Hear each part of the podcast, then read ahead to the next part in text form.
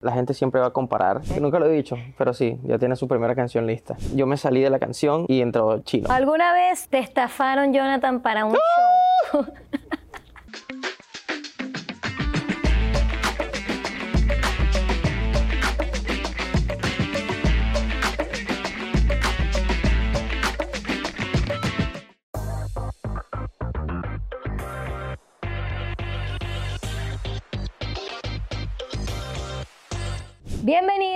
show de Canicoy. ¡Yeah! En este programa, edición Miami, se encuentra conmigo un venezolano, caraqueño, cantautor. Estuvo en la agrupación Salserín. También es un gran amigo, es papá ahora también. ¿Cómo cambian las cosas? Él es Jonathan Molly. Jonathan, bienvenido. ¿Cómo, estás? Bien, tiempo sin, sin hablar contigo. Claro. Eh, creo que la última vez que nos vimos yo no era papá todavía. Nada. Entonces, pues hay, hay cosas que, que ponernos al día. Es que como siete, ocho años que no nos veíamos, sin embargo creo que las conversaciones que pudimos tener fue por tema de premiación o algo, como que, hey, cool, felicidades. Sí, o cuando yo saco una canción que las mando, mira, escuchan la canción nueva, algo así. Que, está. que eso es importante, ¿sabes? Que no has perdido como, como esa humildad con la gente, de enviarle, epa, escucha esto. Claro. ¿Qué te parece? Sobre todo la gente de confianza, pues, que al final, que, como estamos hablando, eh, las personas que a mí me interesan más que todo su opinión son las personas que realmente me conocen y que como tú me dijiste que, mira, esta canción de, de este, del disco, ¿qué pasó con esta canción? y yo dije, bueno, mira, me gusta esa transparencia porque al final creo que esa, esa, opinión te la puede dar realmente la gente que te tiene cierto aprecio o cariño porque tiene la confianza de hablar así contigo. Claro. Y por eso cuando saco una canción nueva o hago algún proyecto, se lo paso primero a las personas que yo conozco como que, mira, escucha esto y tal, y obviamente lo pongo en las historias y las redes y todo, pero siempre trato de seguírselo mandando a mis conocidos. Claro, porque pues. al final con el tema de la música también influyen muchas cosas, ¿no? El tema de que a ti te guste, de que a la gente le guste,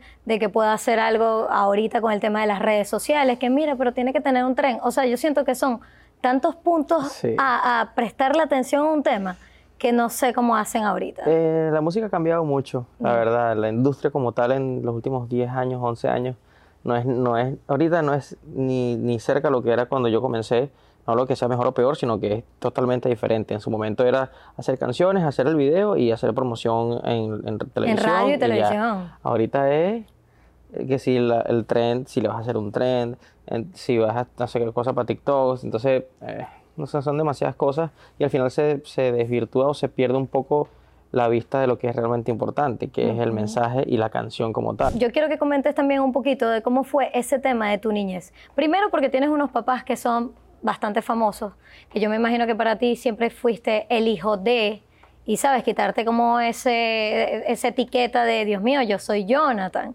Casi que me imagino que decías, me voy a quitar el molly. O no sé cómo lo viviste. Sí. ¿Cómo fue? Bueno, eh, creo que es un arma de doble filo el tema de los apellidos porque de por sí la gente siempre va a comparar pero si tú tienes con qué defender ese apellido, creo que más bien te juega a favor, porque al, ser hijo de una persona con un apellido tan importante, la gente le da curiosidad y por lo menos le dan el chance a tu música de, que la escuchen. Por ejemplo, vamos a suponer que mañana se lanza cantante el, el, hijo de Justin Bieber. Tú dices, me interesa, o sea, cómo será el hijo de Justin Bieber, cómo sonará, y por curiosidad lo vas a ir a escuchar. Entonces ya por lo menos atrajiste a la gente si la canción es buena y el chamo canta de verdad y, tiene un talento importante, tú vas a decir, el chamo, ¿sabes? Representa el apellido. Si no, entonces, ah, este es puro apellido. entonces creo que ahí es donde llega la preparación que puede tener uno para que cuando la gente vaya a escuchar tu música y diga, ah, el hijo de Miguel está cantando, lo que sea, es como que, ok, mira, Claro. Eh, este, el chamo está sustentando el apellido con música. Mira, pero, yo creo que tú lo hiciste bien, porque también muy chamito, creo que tenías 13, 12 años, fue cuando entras a Salserín. Sí. Estabas muy niño. Y nunca voy a robarte corazón. Claro, entiendo también y quiero comentar lo que empezaste fue con un instrumento que te habían dado, creo que era un tío, un eh, abuelo. Mi abuelo, en paz descanse, me regaló un pianito de esos que prendían de lucecitas. Okay. Y en, ese momento había Nintendo y todo, pero no, no era online, ¿sabes? Entonces ya cuando pasabas el juego, llegó un momento y aparte uno de niño fiebrudo pasaba el juego en una semana y ya después, ay, ahora otro juego, no, otro juego no. Entonces yo me ponía con el piano que prendía lucecitas a aprender canciones y ese piano podías grabar como los instrumentos por canales, te dejas grabar como tres canales y podías grabar que si un piano, una batería y un bajo. Entonces yo grababa diferentes cosas y después el otro lo tocaba. ¿Y qué edad tenías ahí? como siete, siete, ocho años. ¿Y tú te acuerdas de eso? Totalmente. La primera canción que aprendí a tocar eh, es una canción de Disney, la de Aladdin. Ujú. Y esa fue la primera que me aprendí porque era la primera canción del piano. Y después de ahí aprendí con videos en YouTube. Y es como que cuando tú amas algo, simplemente. Y, Claro, empiezas a explorarlo. Y tú mismo exploras y aprendes, pues. Ok, y luego que entras a Salserín, tengo entendido que, bueno, estaba todo bien. De hecho, creo que ahí fue la época que nos conocimos, si no me equivoco. No, No, después. Bueno, tampoco. Eh, yo, yo estaba saliendo de Salserín. Estaba saliendo, Estaba por- saliendo porque te habían quedado todas las materias. Me sacaron, sí. Realmente no es que me votaron, sino que mi mamá no me dejó viajar. Y, al- y a raíz de no dejarme viajar, el manager se molestó y me dijeron, bueno, entonces el chamo está afuera.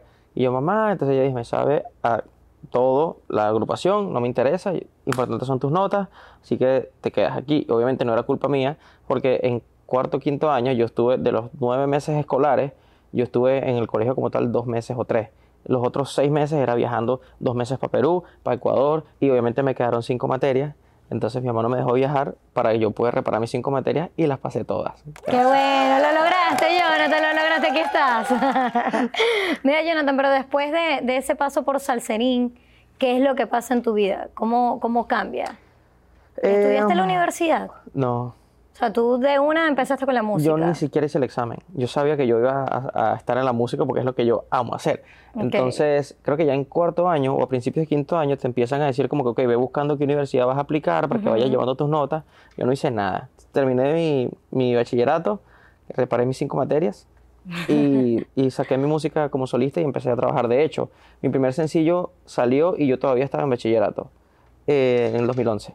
Se- Mi primer sencillo se llama Dime cómo hacer. Dime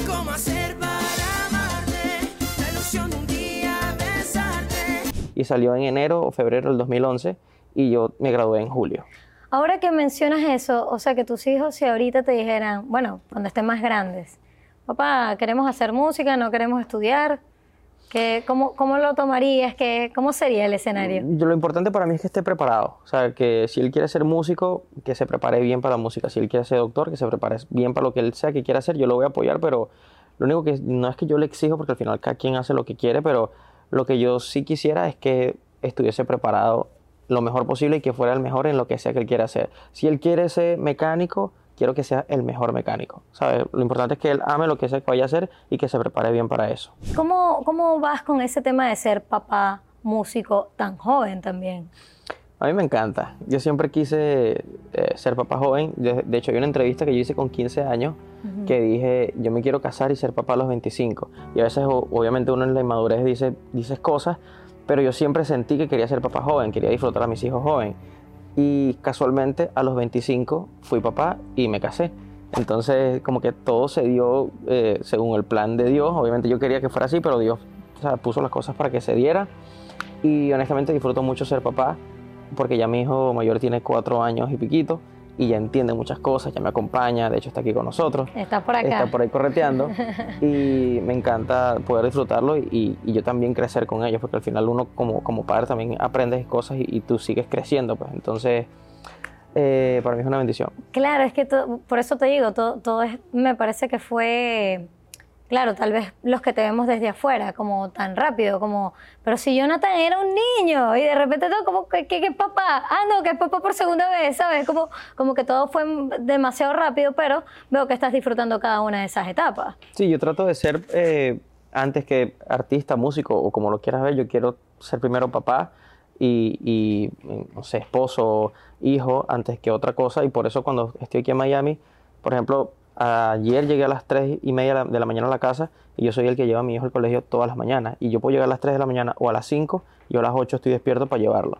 Eh, porque es un momento que por lo menos a mí me gusta mucho compartir con él porque hablo con él, eh, le pongo música, eh, lo pongo a cantar en el carro conmigo. Entonces creo que es un momento especial para nosotros y siempre trato de, de buscarlo y llevarlo al colegio y de tenerlo siempre conmigo. Por ejemplo, aquí Andrea me dijo, pero ¿para qué lo vas a llevar? Porque quiero que esté conmigo y que él vea.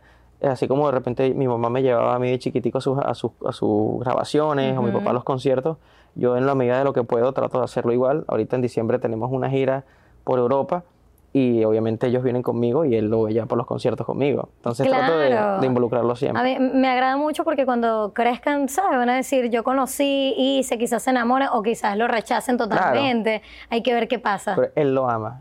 ¿Sí? Él, él tiene una chispa que ¿Tú crees pone... que va a ser el siguiente eh, Mini Molly? Eh, no, eso no te quepa, ya, ya grabó una canción. Solo ¿Qué? que no la he sacado, sí. Ya la grabó y todo. Esa es primicia, Sí, entonces. no- nunca lo he dicho, pero sí, ya tiene su primera canción lista. ¡Ey, qué bueno! Me agrada esto, pero Jonathan, vamos a avanzar con esta entrevista. Esta es la primera pregunta, Punch. Top 3 de los mejores salseros de todos los tiempos y los tres que tú consideres que no son tan buenos.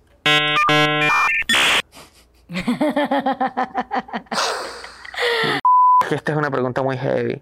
O sea, porque yo tengo tres salseros que me encantan y tres salseros que no es que no, no es que sean malos, sino que no, no me gusta tanto su música. Entonces, no significa que sean malos, ¿sabes? Ahí es donde está el, el cosito. Eh, eh, ahí está el punto. Es Pero no puedes puedo. decir los, los tres que más te gustan, ¿quiénes son? Eh, a mi gusto personal. Jerry Rivera. Porque a mi gusto personal, yo sé que hay mucha gente que va a decir que bolas, dejaste a Héctor Lavoe por fuera y a este otro por fuera. Gusto personal, Frankie Ruiz. Y para mí el mejor de todos y para mí el más talentoso, Oscar de León. Muy bien. No existe, no existe nadie que se le compare y se le pare al lado a Oscar de León a nivel de todo. Y los no tan buenos, según tú. Que es de- que no, no es que sean no tan buenos, sino que a mí no me gustan tanto. O sea, Pero que está bien, porque la pregunta es muy personal, no, le estamos tú- preguntando a la gente, es para una, ti. una cosa es decir que él no es bueno y la otra es que no me guste mucho. Por ejemplo, hay mucha gente que no le gusta, por ejemplo, a mí no me gusta Marilyn Manson. ¿sabes? No me gusta, pero de repente hay gente que sí, y para eso, para ella, para esa gente. Entonces, te voy a decir tres salseros que a mí no me gusta, no no me gusta gustan. escuchar tanto su música. No es que sean malos, corrijo. Otra vez, yo lo dejo No claro. es que sean malos, porque después me queman. No escucho mucho Víctor Manuel, honestamente. No escucho mucho Gilberto Santa Rosa. No lo, no lo suelo escuchar mucho. Y tampoco escucho mucho Tito Nieves. No Ok. los escucho mucho, no son malos. co- ojo, no me quemen. Gracias. Muy bien, pero respondió, respondió. Me encanta cómo lo arreglaste, pero No, está bien. Hoy en día es muy jodido no salir quemado porque todo el mundo se, ofende, entonces empiezan a joder. Entonces, No, pero la gente tiene que entender que, bueno, no a todo el mundo le gusta la música de, de, de todos, exactamente. ¿sabes? Hay gente O sea, que no le gusta mi música y es entendible. Es- yo, ¿para qué? Para- exactamente. no todo el mundo va a cantar mo, mo, mo, Molly. Claro. No. Está bien, es entendible, es parte de la vida. Mira, vamos a seguir jugando, Jonathan, para conocer qué tienes en tu cabecita. Cuidado. Esto es en tu mente. Peligro. ¿Tienes alguna manía secreta? Algo, algo que tú hagas constantemente. No sé, mira, Cani, yo me doblo el brazo, me toco, no sé. Tengo una posición muy rara para comer. Eh, no, importa si estoy en donde sea, en mi casa o en un restaurante o lo que sea, siempre estoy en, la misma posición para comer con, con los pies cruzados. Pero no, no es los pies cruzados de indio, es una forma un poco extraña. Si hay una mesita por aquí, una silla, tal, O sea, si te tú, puedo mostrar. a ver, si tú te sientas, o sea, tú te sientas con las piernas así cruzadas. Es raro, déjame intentar hacerlo aquí.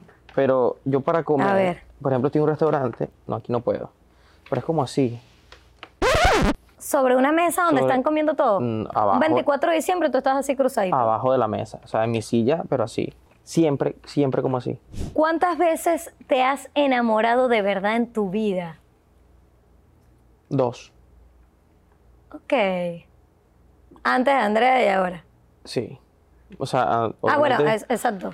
sí, mis últimas dos novias serias, porque de antes, recuerda que también yo conocí a Andrea con 19, 18, 19. Entonces, antes de eso, uno como adolescente, pues te gusta una chama o lo que sea, pero mis relaciones duraban dos meses o tres meses máximo. Eh, antes de Andrea, mi, con mi novia anterior, duré que sí un año y piquito, que fue mi, mi primera relación como medio seria, y ya después con Andrea a los 19 hasta ahorita.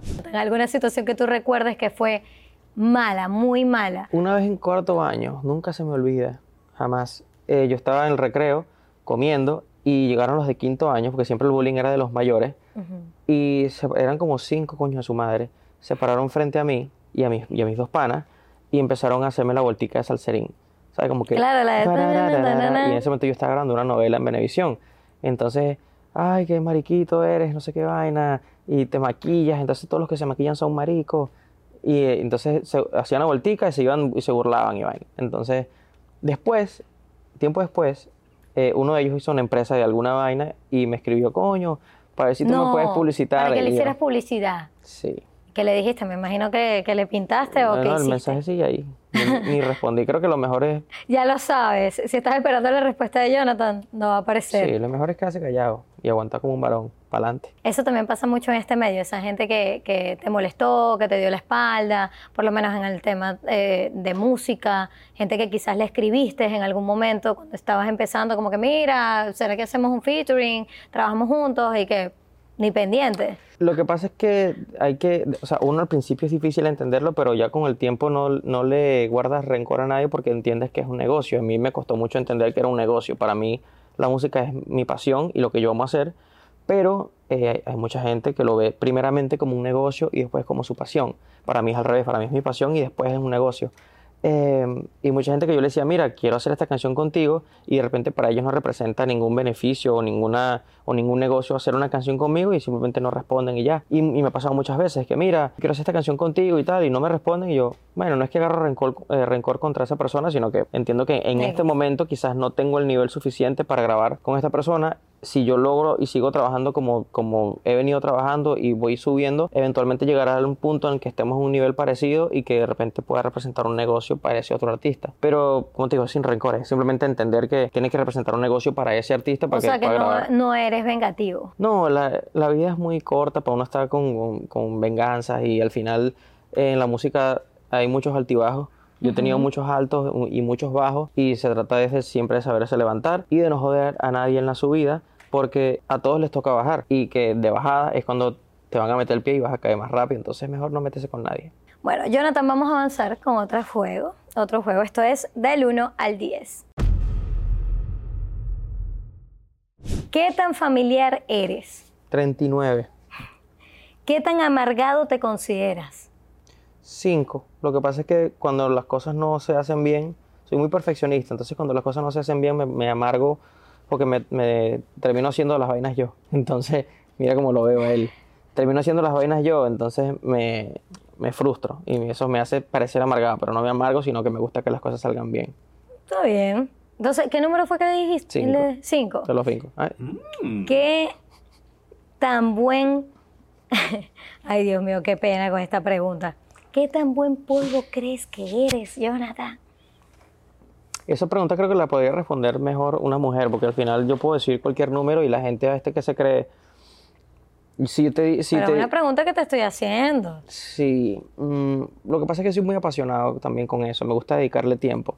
Por ejemplo, yo creo que nunca he hecho un rapidito, yo. O sea, a mí me gusta tomarme mi tiempo en que la vaina se haga bien. Entonces, Su proceso. por- creo que al dedicarle mayor tiempo hacen que las cosas salgan mejor. Por eso no me voy a poner un 10, porque 10 es el actor Johnny Sins, el, actor- el actor porno más arrecho que el calvito de Brazers, que todos lo conocemos aquí, no se hagan los bolsas. Tú lo conoces también. Claro. El pana, aparte es admirable, es doctor, astronauta, ginecólogo, es brutal el pana. Él es un 10 porque el pana está en otro peo.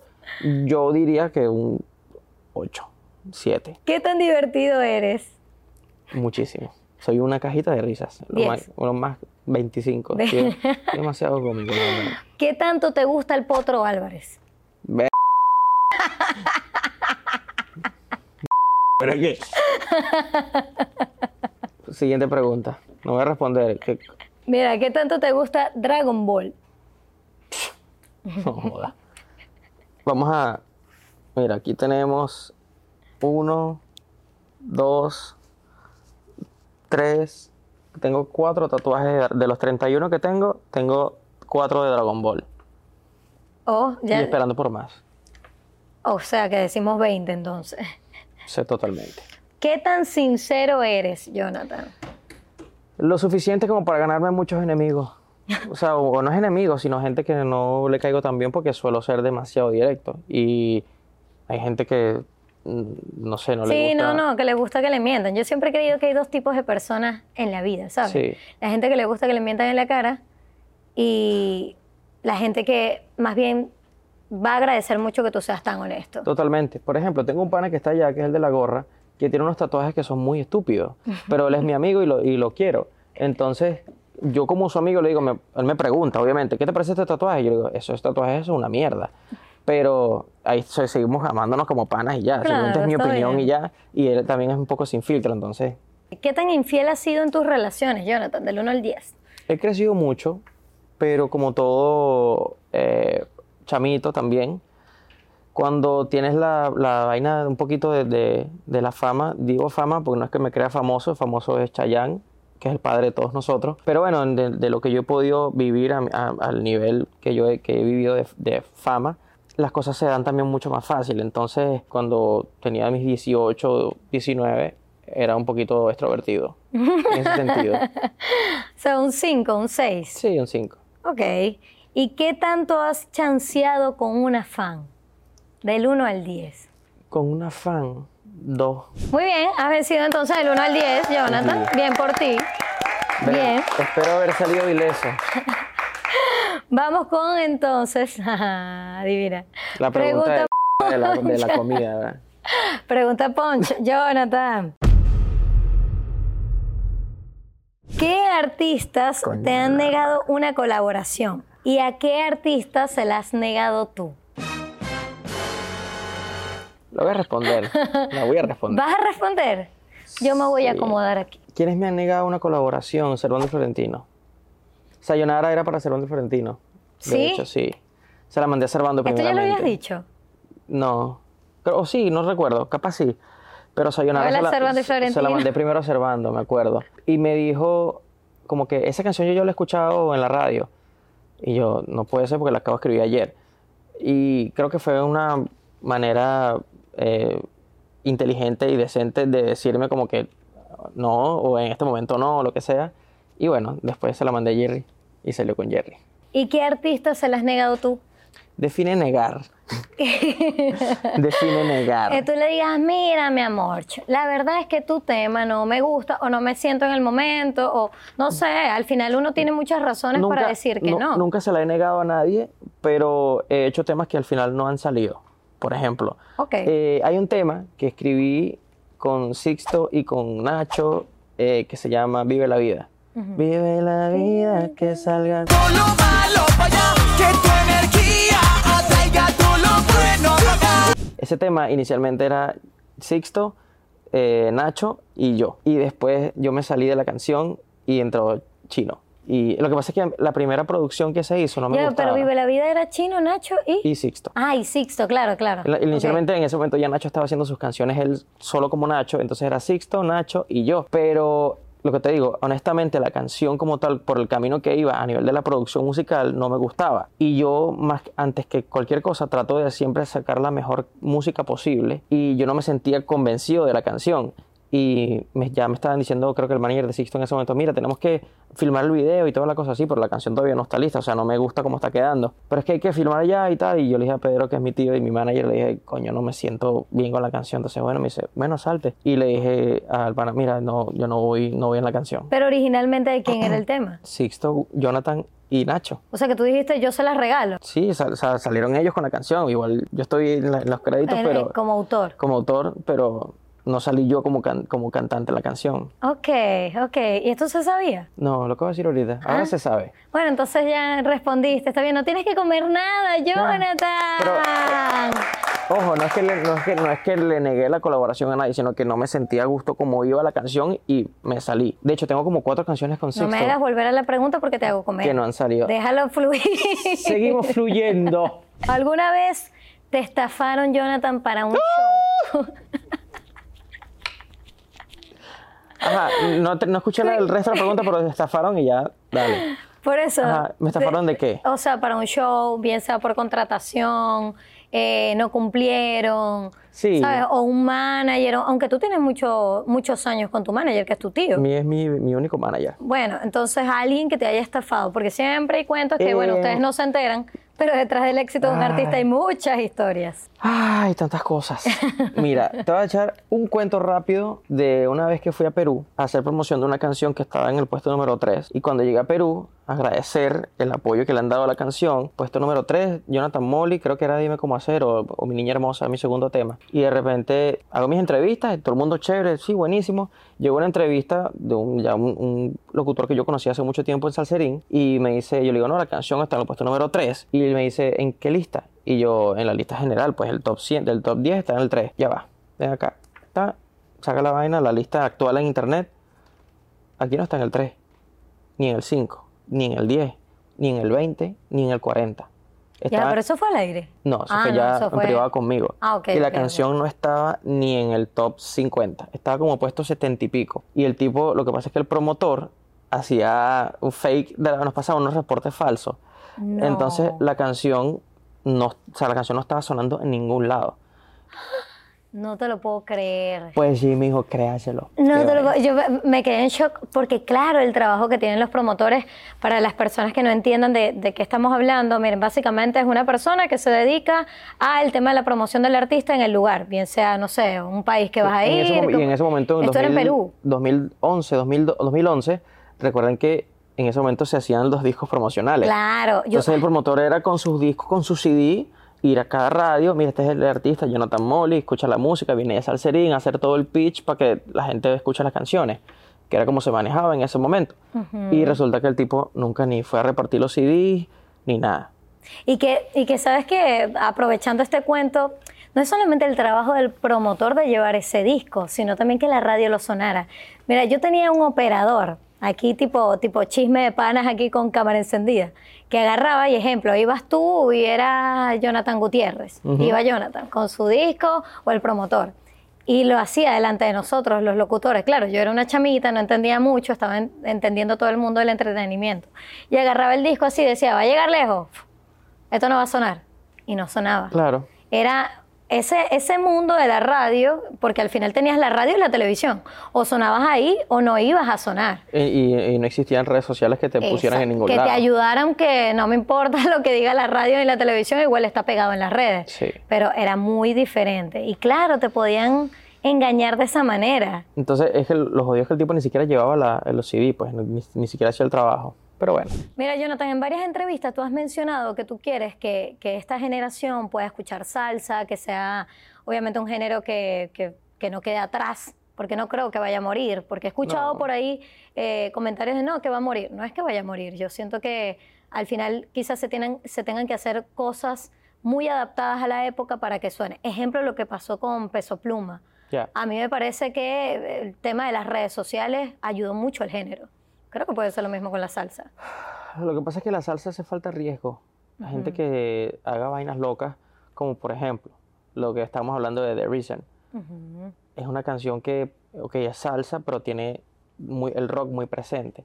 Y siento que cosas así son las que hacen que la gente, la- que la juventud pueda voltear y de repente, ¿para qué pasó aquí? ¿Qué es esta canción? Me gusta cómo suena, pero hay que probar cosas diferentes y salirse un poquito de la, de la zona de confort. Y lo jodido es que no mucha gente se atreve a salir de ahí de, de tratar de experimentar con la salsa, como, el tema que te mostré antes, que eso es como un- así tratando de quitarle cosas a la salsa y, y de camuflarlo un poquito con, con lo más urbano que está pasando ahorita, pero siento que hace falta riesgo primeramente y obviamente también colaboración entre los salseros, que ahorita hay una generación que está saliendo ahora y, que estamos colaborando bastante para tratar de llevar la salsa a otro nivel, pero sí, la salsa no ha muerto ni va a morir, lo que pasa es que hace falta que mute un poquito y que se adapte a las cosas que se están haciendo ahorita. Claro, lo que tú hiciste con Judas Tank a mí me pareció una locura. En Venezuela, de hecho, sonó demasiado y creo que todos los medios de comunicación hablaban de, de eso porque era una fusión bastante interesante, sobre todo que, bueno, un tema de los 2000, si no me equivoco. 2003. 2003. Ok, un tema que fue tan conocido que era The Reason. Sí. Y de repente tú sales con el tema en unos premios, tal, cantando, que yo dije, ¿qué? Casi que yo buscaba el teléfono y yo, ¿me puedes explicar? O sea, Sí. fue increíble. No sé si estás preparando algo más.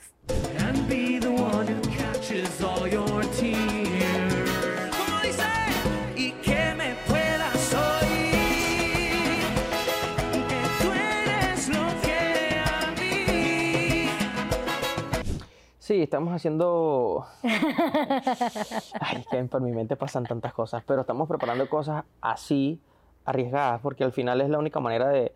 De, adentrar al- a la salsa. Sí, claro. sí, sí. tú puedes, igual puedes mezclar la salsa con el reggaetón, pero es algo que se ha hecho mucho.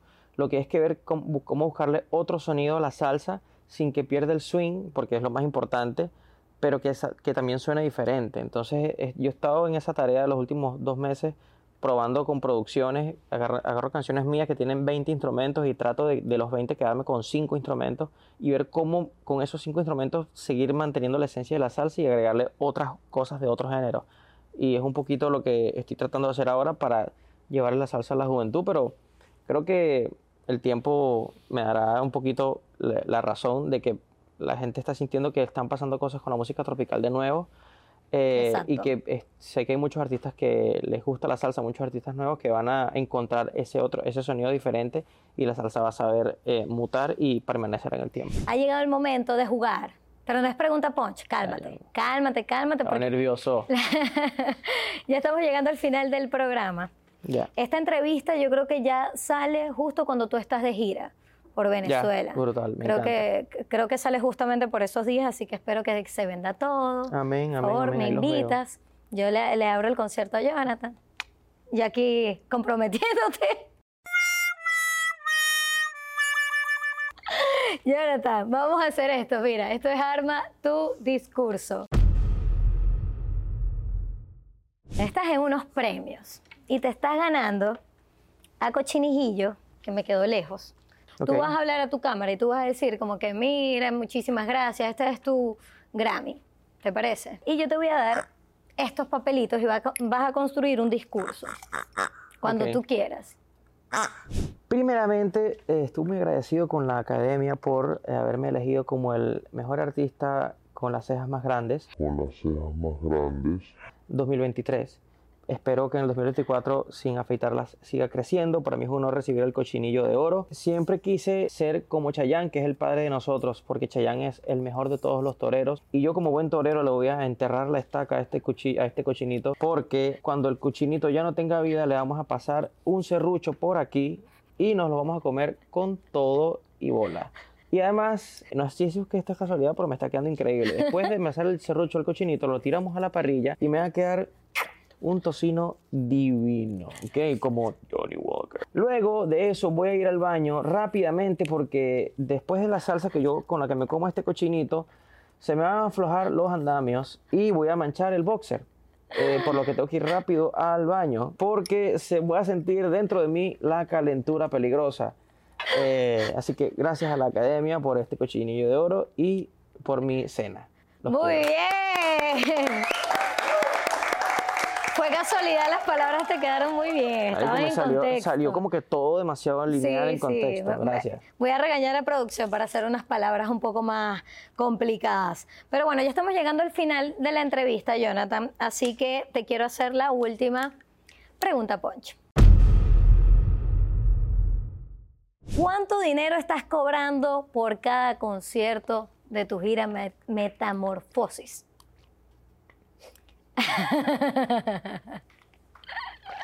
Ay. Cani, si tú eso, supieras. eso varía dependiendo del país. Entonces, Bueno, pero, pero entonces en Venezuela.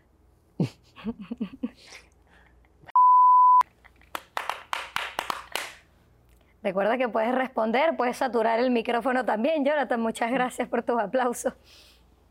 coño, estoy pensándome con. eh, eh, Luca, ven acá. Corre, corre, corre. Necesito que me ayudes. Lo que tú decidas, yo lo hago. Vente. Me, están, mira, me están preguntando. Me están preguntando. Me están, me, están preguntando. ah, Escúchame. Me están preguntando que si yo me tengo que comer una comida extraña o tengo que responder una pregunta de cuánto cobro por concierto. Entonces, ¿qué hago? ¿Respondo la pregunta o me como la comida fea? Responder la pregunta. Responder la pregunta. Eh, ok, repito, varía por país. De, de esta gira dices tú, o lo máximo que Sí, de cobrado. metamorfosis. Ok, de esta gira. Ok, cuidado. Eh, de esta gira, estoy pensando si decirlo. Yo pienso que deberías comer, porque no pienso- hace falta que la gente sepa esos no. Sí, yo pienso también que debería comer. Voy a comer, papi. Sí. Es lo mejor. Sí, Te vas a meter en esas aguas, No, Jonathan. porque después entonces un- ando, ando a jugar tranquilito, ¿ok?